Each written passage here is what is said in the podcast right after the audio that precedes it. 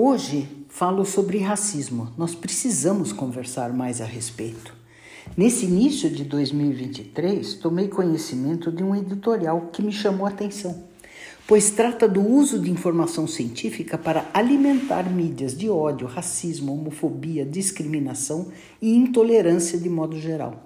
O texto com o título Counter the Weaponization of Genetics Research by Extremists, da Nature, levanta a questão de que pesquisadores precisam mudar sua forma de comunicar seus resultados, de forma a combater o uso indevido das informações nessa nossa era digital, que universaliza o acesso a um público mais leigo. Os autores, Jed Carlson e seus colegas, chamam a atenção para o papel involuntário dos cientistas em alimentar as teorias absurdas de supremacia branca e para como pesquisas genéticas são falsamente cooptadas para sustentar esse discurso. Jed Carlson comenta inclusive sobre um artigo onde foi coautor na Science em 2008, que serviu para construir a justificativa da matança levada a cabo por um atirador em Buffalo, no estado de Nova York, nos Estados Unidos. Há links muito informativos nesse curto comentário, incluindo um exemplo de fax perguntas feitas frequentemente, que estão sendo veiculadas juntamente com artigos publicados, que no caso é uma aula extremamente didática de como interpretar corretamente resultados de estudos de associação populacionais como os GWAS, Genome Wide Association Studies. Vale a pena ler. Outro artigo, Getting Genetic Ancestry Right for Science and Society, por Anna C. Lewis e, as, e colegas, discute as limitações de categorizar origens étnicas e usá-las de forma inapropriada como sinônimos de raça.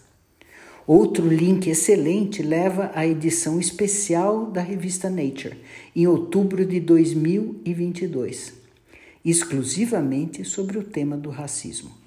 Na sua chamada, a revista declara: Nature was among those institutions that pledged to listen, learn and change. E num editorial, ele diz: The enterprise of science has been and remains complicit in systemic racism, and it must strive harder to correct those injustices and amplify marginalized voices. Nesta edição, vários artigos sobre o papel histórico da ciência e de cientistas que contribuíram para o racismo estrutural, ainda hoje largamente presente na sociedade em geral e no ambiente acadêmico em particular.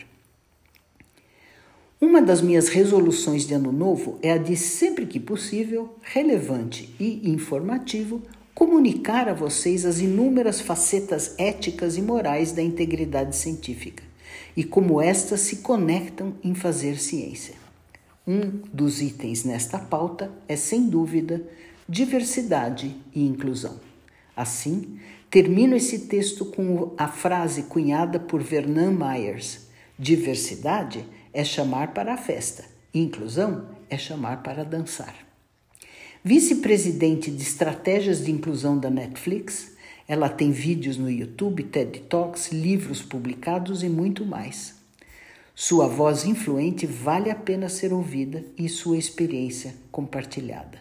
O Brasil precisa participar mais dessa conversa e pode, inclusive, vir a ter um papel relevante como uma liderança inovadora em nível mundial.